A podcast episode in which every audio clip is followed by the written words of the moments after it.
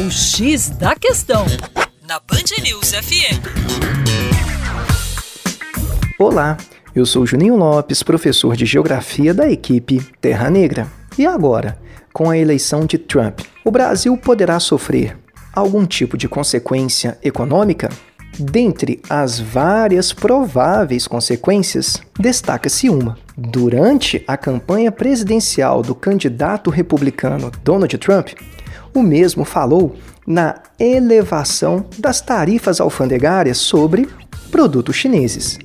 As mesmas poderão ficar 45% mais altas, dificultando assim a entrada de produtos oriundos do dragão asiático na economia norte-americana. Eis uma tentativa de reativar a indústria no cinturão nordeste dos Estados Unidos. No entanto, como que o Brasil se relaciona com toda essa história? A China é uma grande parceira, a maior parceira comercial brasileira. Caso a China venda menos para os Estados Unidos, a China comprará menos matéria-prima do Brasil, menos commodities, como por exemplo, minério de ferro.